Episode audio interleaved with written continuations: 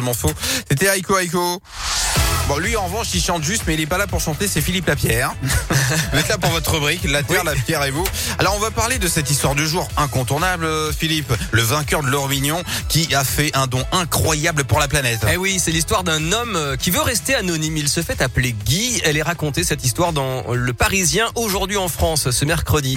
En décembre 2020, ce Mhm. Français a battu le record de gains en France à l'euro million.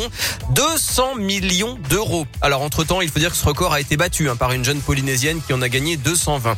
Mais la particularité de Guy, c'est que Oui. d'abord, euh, six mois après avoir remporté ce jackpot, il avait annoncé vouloir soutenir les hôpitaux. On était en pleine crise sanitaire. Et qu'ensuite, il utilise désormais sa cagnotte pour l'environnement. Il a créé il y a un an Anyama, une fondation dédiée à la protection de la nature. Anyama, du nom d'une ville en Côte d'Ivoire où il a vécu une partie de sa vie en- Ouais. quand il était enfant.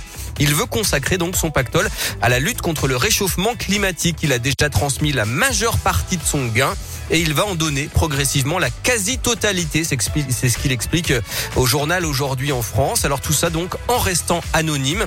Euh, Ce qui compte, dit-il, ce sont les actions soutenues par Anyama et l'impact positif qu'elles génèrent. Pour lui, la priorité, c'est de sauver la planète et de faire en sorte que les humains, en tout cas le vivant, puissent continuer à être sur cette belle terre. Il faut agir, dit-il, c'est une urgence absolue. Si rien n'est fait, toutes les autres actions seront vaines. Voilà son discours hein, qui fait bien sûr écho au dernier rapport publié lundi par euh, les experts climat de l'ONU. On en a parlé hier ici même. Ouais. Il nous reste trois ans pour diminuer drastiquement nos émissions de gaz à effet de serre. Hmm. Alors les premières actions d'Anyama devraient concerner les forêts en particulier. Guy veut s'engager contre la plantation industrielle et la déforestation. Il espère pouvoir même acheter des grandes forêts pour en faire des réserves de biodiversité et des puits de carbone, c'est-à-dire des espaces capables d'absorber et de convertir le CO2. En parallèle, Guy, le bienfaiteur, continue d'agir aussi pour les hôpitaux, notamment pour soutenir les aidants familiaux. Ça lui tient à cœur. Il espère que son action sera utile et durable. Sa fondation est au travail. Lui se dit en vie et bien portant et donc comblé. Un exemple pour tout le monde, hein, ce garçon. Je sais pas qui c'est, mais je peux l'applaudir. Voilà, bravo monsieur, bravo, bravo. Bon, donc, bien sûr, hein, vous serez de retour demain à 11h50 hein, pour euh, un nouveau numéro de La Terre, La Pierre et vous. Une rubrique qu'on peut retrouver dès maintenant en podcast sur radioscoop.com. Merci beaucoup Philippe.